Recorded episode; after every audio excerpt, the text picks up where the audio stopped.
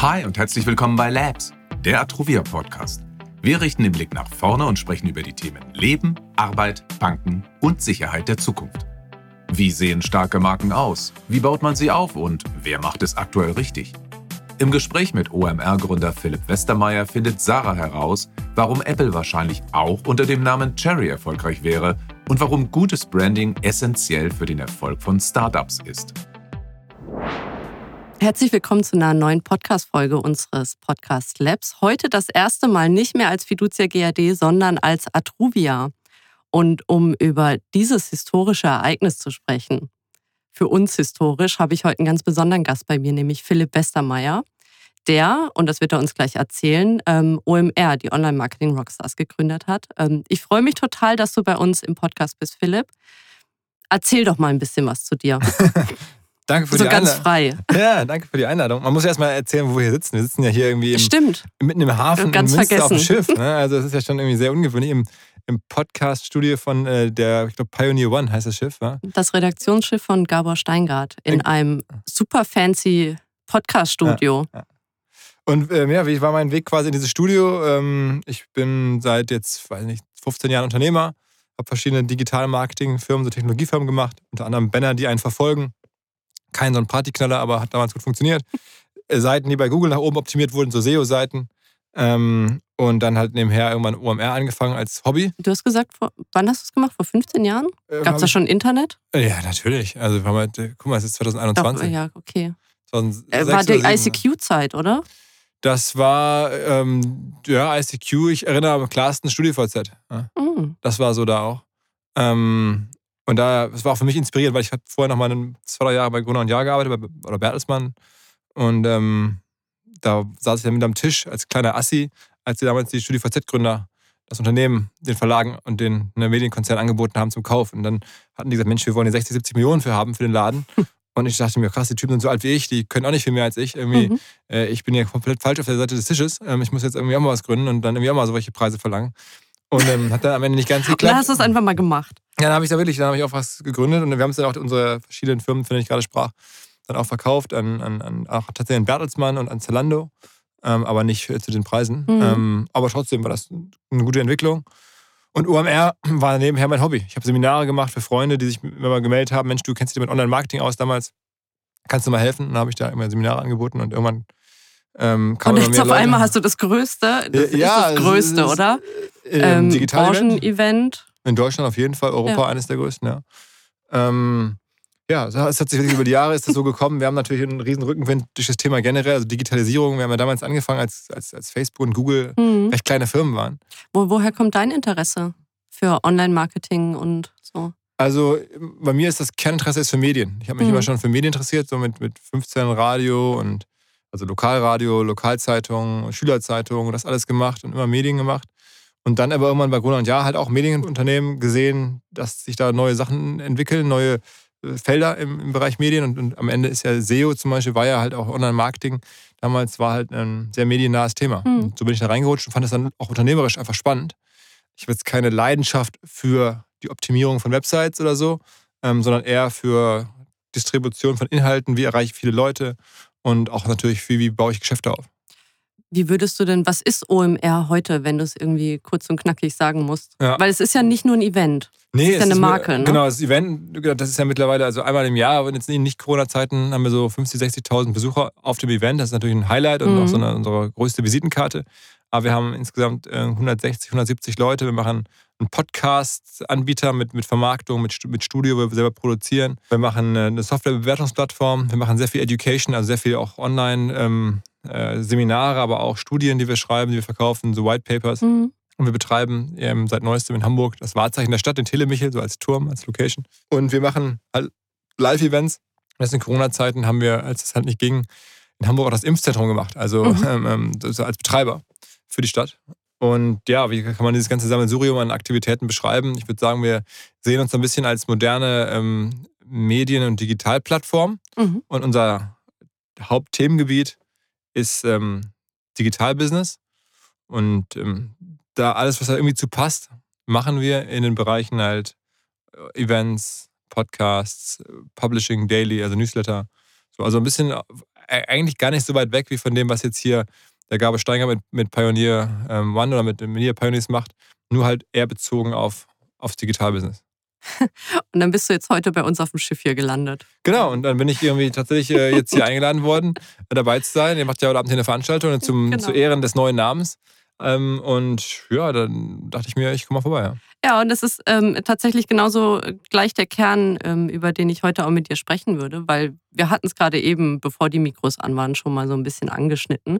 Heute Morgen um 10.02 Uhr haben wir die Nachricht bekommen, dass unser neuer Name ins Handelsregister eingetragen ist. Die Oha. Atrovia AG. Ja, Glückwunsch. Ja. Danke.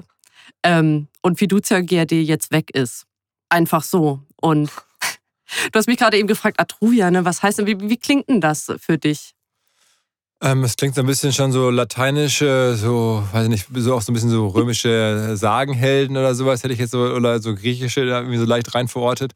Wenn das jetzt äh, so häufig, ich hätte so gedacht, häufig heißen Stiftungen auch irgendwie so, so die Atruvia-Stiftung von irgendwelchen. Ja, tatsächlich. Finde ich so, das ist so meine Assoziation ne, damit. Ähm, und dann kann man ja offen sagen, ich meine, ich, ich bin jetzt ja kein intimer Kenner von Fiducia ähm, und, äh, und Banken-IT, so wie alle anderen normalen Menschen auch, ich verstehe. Deswegen hätte ich jetzt eigentlich gedacht, das ist auch äh, gar nicht so weit weg vom Klang her, von mhm. der ganzen Assoziation, die man damit hat. Ähm, aber ich finde es auf jeden Fall, klingt es irgendwo auch edel und ähm, ja, so ein bisschen äh, wertig, das auf jeden Fall, ja. Aber das ist ja, also was uns, uns bewegt, ist, ähm, Fiducia und GAD, ne, war irgendwie ein Kompromiss aus Fusion und ähm, der zusammengesetzte Name der beiden Altunternehmen, der Vorgängerunternehmen. Und wir sind ja ein IT-Unternehmen ne, und wollen Digitalisierung machen. Da sind wir wahrscheinlich dann am Ende auch gar nicht so weit voneinander weg. Und eines der Kernelemente ist jetzt für uns, ne, wir haben neue Unternehmensstrategie gemacht, wir, wir reden über Unternehmenskultur, wir sind ein 6.500 Mann Unternehmen, da muss dann auch mal eine neue Marke her.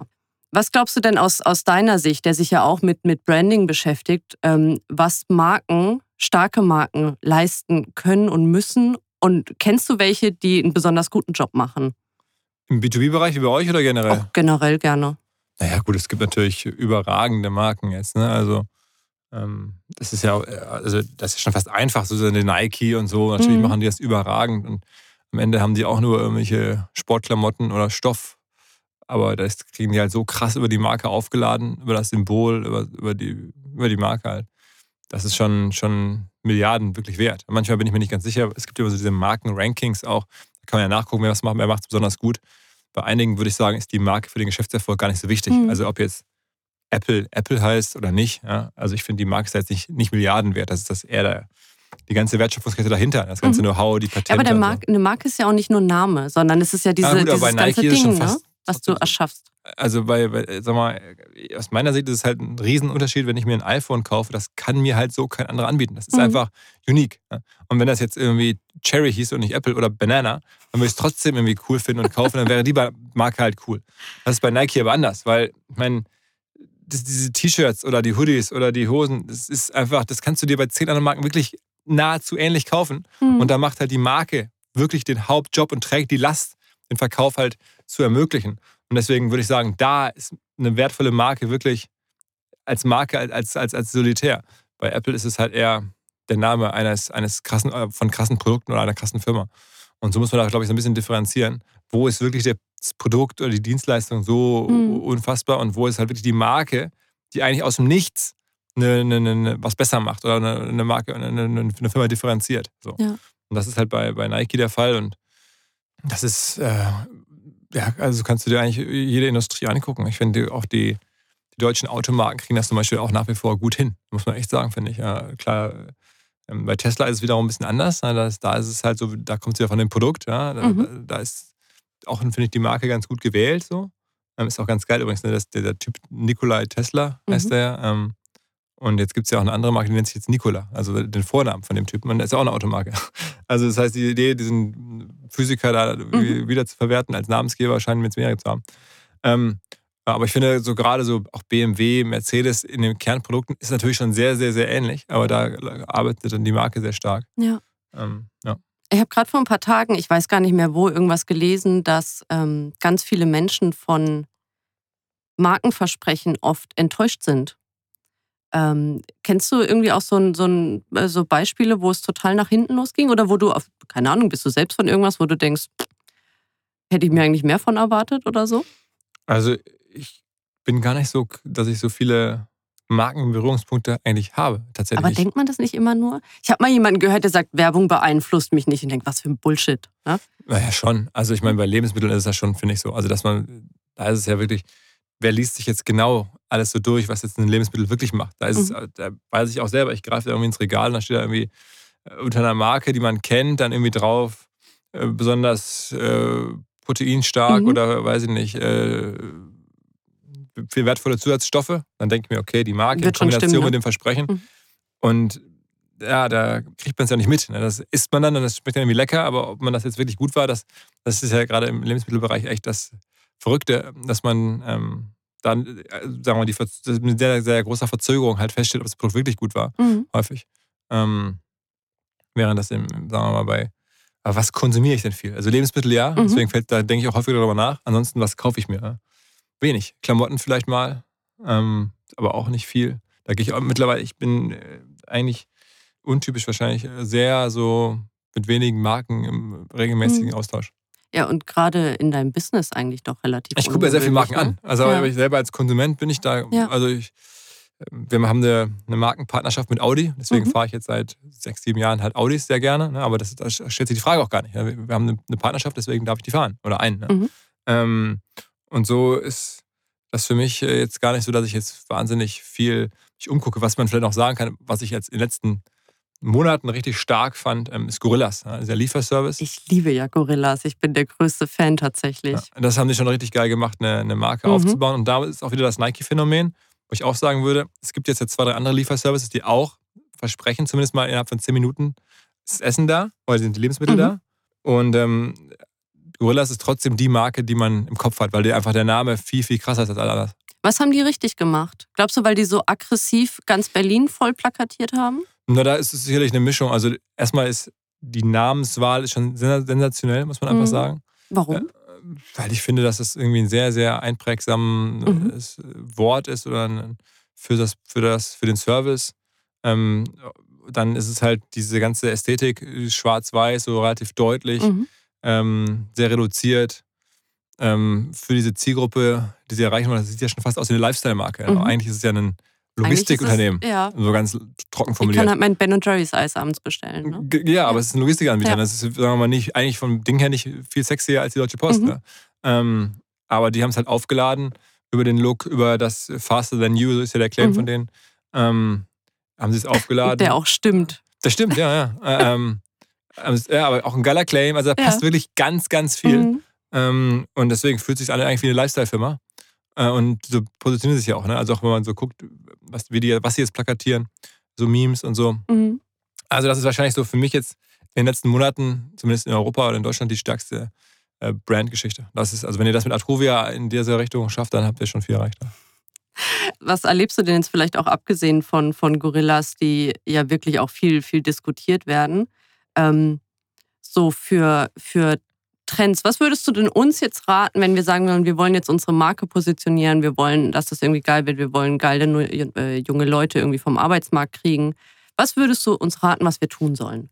Also ich glaube, eine, vor allem erstmal eine sehr nahbare, offene Kommunikation. Das heißt, die Marke selber ähm, in eurem Bereich ist jetzt ja gar nicht jetzt so entscheidend, vielleicht wie bei, bei Gorillas, aber man Mhm. guckt ja bei B2B-Firmen auch nochmal, wer steckt dahinter und was ist das für eine Firma. Und deswegen, glaube ich, muss man da schon auch Gesichter sehen, weil Mhm. gerade auch bei so einem Markennamen, finde ich, ist dann die Gefahr groß, dass man damit Dass erstmal so gar nichts verbindet, dass wird? es ja sehr, sehr anonym ist, genau. Mhm. Ähm, so, wo kann man das machen? Wo kann man so nahbar kommunizieren? Sicherlich über Podcasts, wie du es jetzt auch machst, aber sicherlich auch über, über die verschiedenen sozialen Netzwerke. Newsletter aufbauen vielleicht. Dem ganzen Gesicht geben. Sei es nun dein Gesicht oder das Gesicht eures CEOs oder von verschiedenen, äh, sagen wir mal, wichtigen Leuten bei euch. Ähm, ich glaube, das ist äh, schon so ein bisschen das Prinzip, ja. Mhm.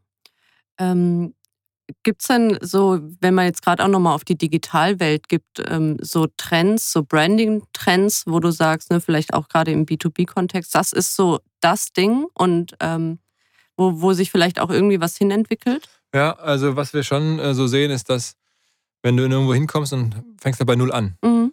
dass halt viele sagen, ich mache jetzt mein Marketingbudget für ein Jahr und dann gebe ich das relativ gleichmäßig über ein Jahr aus. Mhm.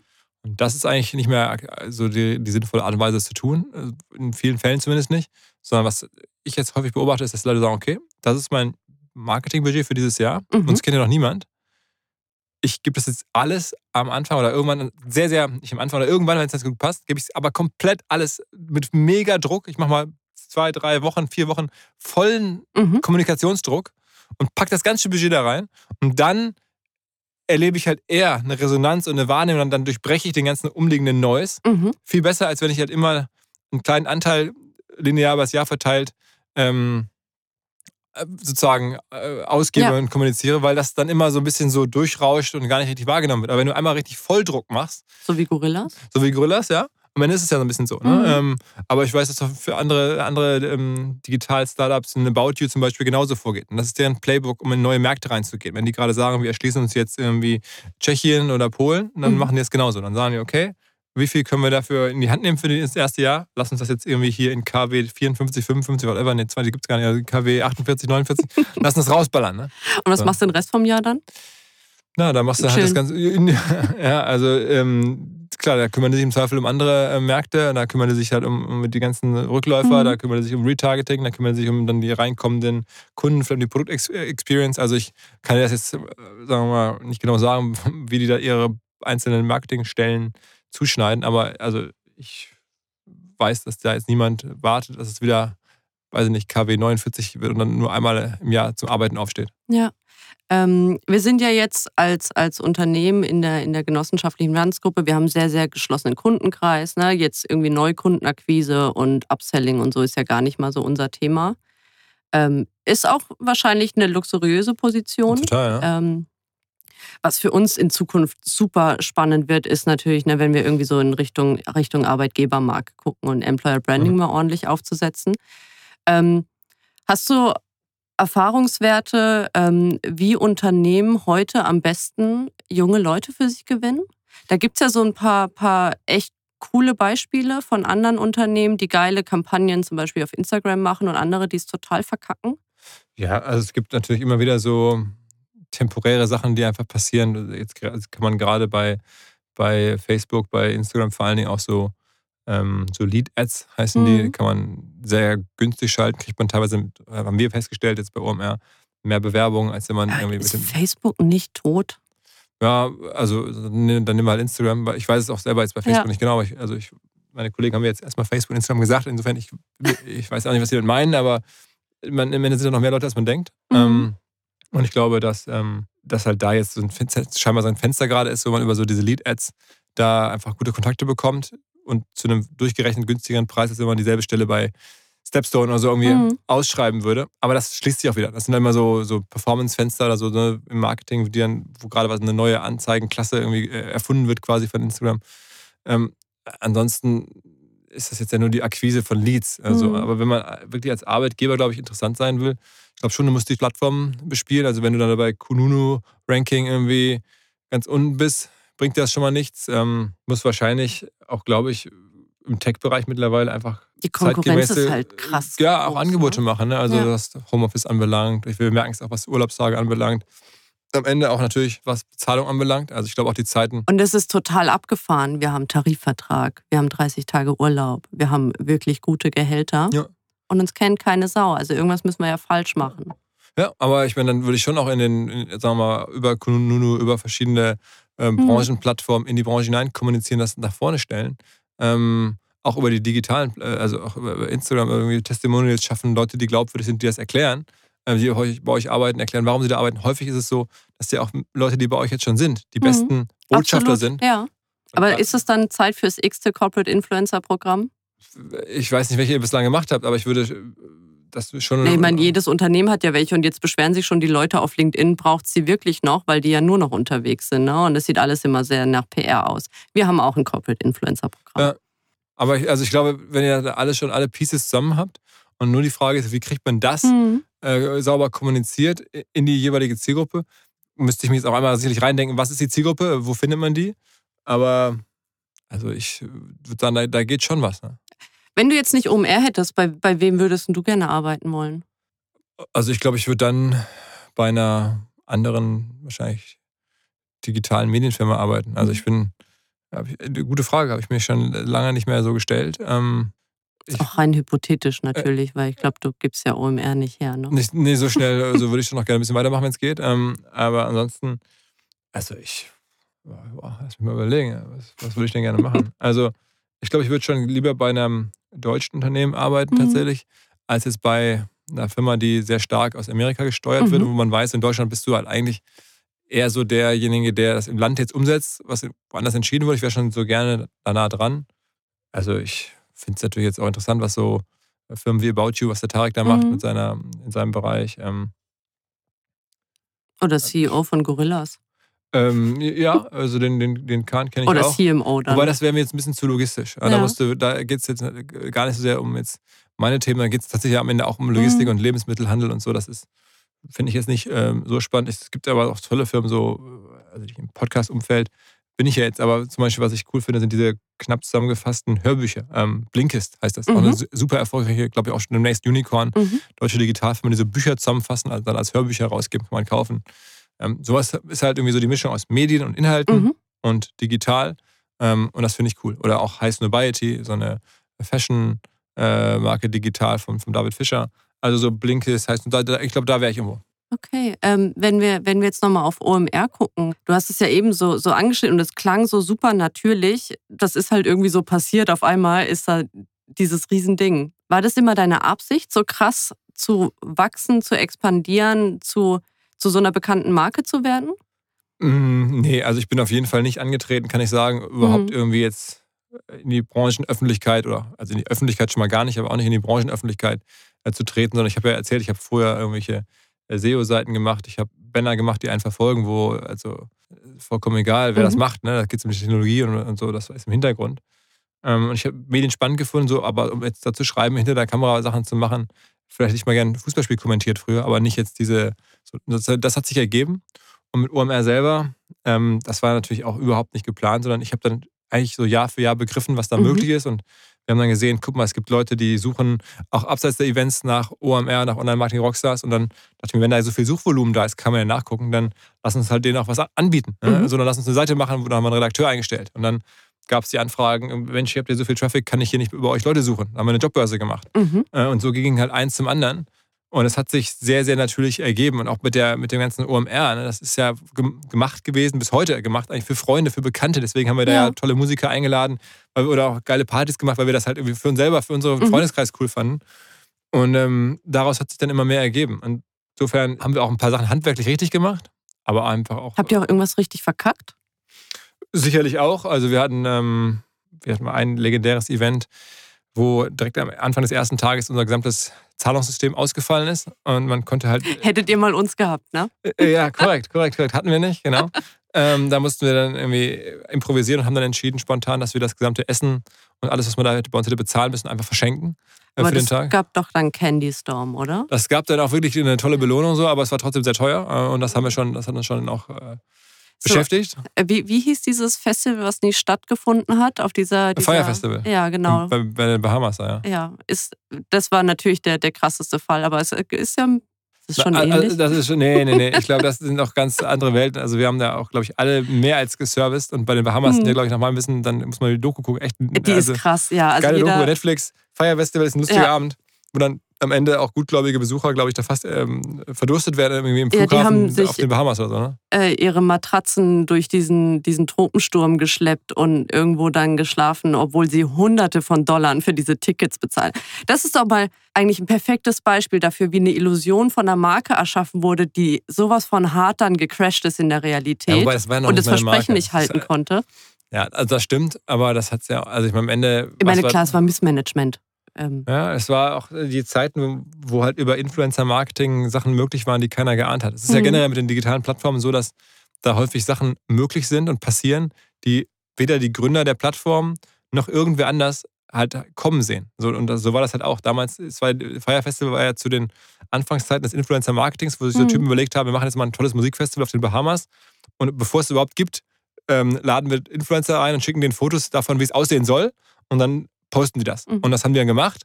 Und auf einmal wollten da alle hin und es hat keiner geahnt, wie gut diese Kommunikation funktioniert. Und dann wussten die ja selber nicht, wie sie jetzt jemals das, was sie auf den Fotos versprochen haben, ähm, realisieren sollten. Also insofern würde ich schon sagen, der Effekt, der das möglich gemacht oder ausgelöst hat, war sicherlich Influencer-Marketing. Mhm. Ähm, und eine Brand in dem Sinne hat es ja nie gegeben, aber schon sehr Ecke, ja. Ähm, wenn wir vielleicht nochmal zum, zum Abschluss drauf gucken, wir haben jetzt wieder von, von OMR sind wir weggekommen. Wo willst du denn mal hin damit? Hast du irgendwie so Weltherrschaftspläne aus der Marketing-Bubble raus und jeder in Deutschland soll dich kennen? Ich habe dich ja vorhin gefragt, ob du manchmal auf der Straße angequatscht wirst. Nee. Ähm, ist das so dein Ziel? Nein, das, ist nicht, das ist nicht mein Ziel. Also ich, ich bin da damals nicht für angetreten und habe doch irgendwie jetzt nicht äh, den Kurs gewechselt und mich entschieden, jetzt möchte ich gerne, dass, dass ich irgendwie eine relevante ähm, Rolle spiele irgendwie in der Gesellschaft. Überhaupt gar nicht. Ich ähm, mache meinen Job gerne. Ich habe auch verstanden, dass natürlich eine gewisse Öffentlichkeit und mhm. Branchenprominenz meinen Job einfacher macht. Ähm, deswegen mache ich das und nehme das auch in Kauf und, und bin da auch äh, aktiv so. Ähm, kann man ja nicht anders sagen. Ich poste ja auch bei Instagram und, und habe jetzt ein Buch geschrieben. Das, ne, das muss man ja nicht. Ja, stimmt. Ähm, ähm, über dein Buch wollte ich eigentlich auch noch mit dir reden. Ja. ja. ja. Ähm, also jedenfalls, aber ich habe irgendwie, UMR ist, ist nicht am Reißbrett entstanden. Es gibt keine, kein klares Endgame. Ich habe gerade ganz kurz, bevor wir hier aufs Schiff gegangen sind, mhm. hier im Münster Hafen, Münsteraner Hafen, hier den Herrn Hölker kennengelernt. Das ist der Inhaber, 72-jähriger Mann, der mhm. hier die Spiegelburg und Koppenrad und solche Verlage hier gehören, der ganz viele Gebäude im Hafen scheinbar hat, weil er mhm. uns gerade da hat parken lassen. Also wirklich zufällig. Und dachte mir, geiler Typ. Der hat sicherlich auch nicht geplant, als er mal mit 30 angefangen hat, hat er mir gerade erzählt, hier mal so Gebäude zu haben und irgendwelche Verlage und so Klamotten, was der alles hier so macht. Ja. So ein Local-Typ.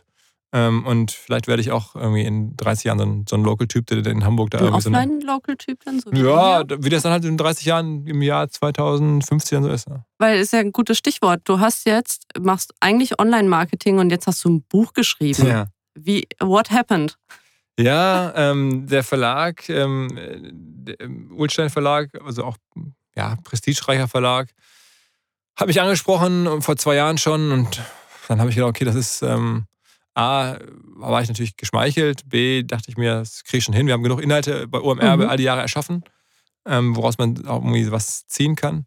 Und ähm, C, dachte ich, dass es gute auch am Ende Werbung und Bekanntheit ist für, für alles, was wir machen, weil er dann im Buchhandel und mhm. so andere Kommunikationskanäle das Buch halt reingeht, an Leute vielleicht kommt, die wir sonst nicht ähm, erreichen. Also Weltherrschaft ein Stück näher dann. Äh, ja, einfach eine Marketingentscheidung, würde ich sagen. Ähm, und diese drei Aspekte waren dann aber entscheidend. Also die Marketingentscheidung, äh, der Traum, es mal zu machen, mhm. mit, der, mit, der, mit der bisschen äh, Eitelkeit vielleicht. Und der Glaube, dass es schnell gehen würde. Und ja. davon war dann auch, das war halt falsch. Es ist super viel Arbeit gewesen am Ende. Und wirtschaftlich, das war von Anfang an aber klar, würde es nicht so viel bringen auf den ersten Schritt. Aber ich fand dann das Abenteuer trotzdem cool und wollte mal sehen, was daraus wird. Und ich war jetzt dann auch, als ich es vor ein paar Monaten abgegeben habe, erstmal so froh, als ist es weg, mal mhm. gucken. Und als jetzt vor ein paar Tagen dann die ersten Bücher bei uns ins Büro kamen, das fand ich schon geil. Also das ist schon wirklich toll, so ein Buch, da steckt so viel drin, so viel mhm. Arbeit, ist irgendwie aber mal fertig zwischen zwei Buchdecken und jetzt irgendwie auch nicht mehr veränderbar und kann man so jemand in die Hand drücken. Also fand ich schon irgendwie äh, cool, ja. Aber dann vielleicht jetzt wirklich zum Schluss, von was handelt es denn?